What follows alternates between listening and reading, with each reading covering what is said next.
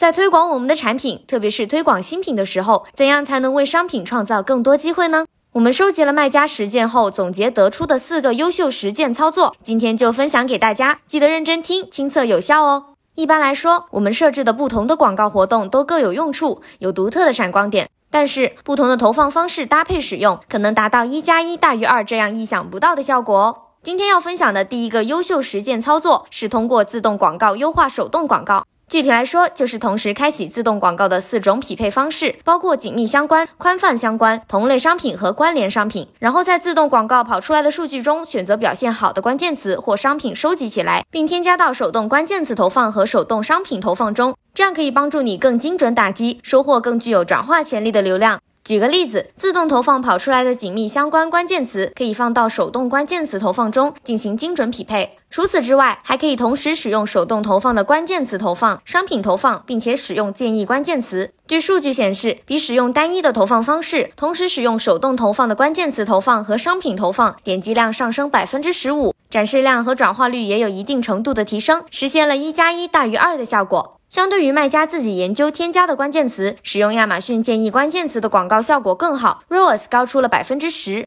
获得由广告产生的展示量、点击次数和销售额更是有了翻倍的增长。最后一个要分享的操作是在不同时间节点，按照自己的需求来创建不同的广告活动，来帮助你完成阶段性的任务。比如说，当你的新品上架可销售的时候，就可以立刻投放自动广告，开启四种匹配方式。如果你的相关关键词积累到一定程度，可以开启手动关键词广告。假如你的商品属于一般品类，可以先从核心大词广泛匹配开始。如果你的商品属于热门品类，为了更好的控制成本，可以从强相关修饰词广泛匹配开始。随着产品数据的进一步积累，你了解了定向的商品和品类后，就可以用手动商品广告中的品类投放进行投放了。如果这个时候你还想增加更多相关的流量，促进转化的话，可以为手动商品广告创建同类商品广告或关联商品广告。整体来说，新品广告投放的流程应该是先开启自动广告的四种匹配方式打头阵，再根据所积累的数据，针对性的去创建不同的广告活动，最终实现精准引流哦。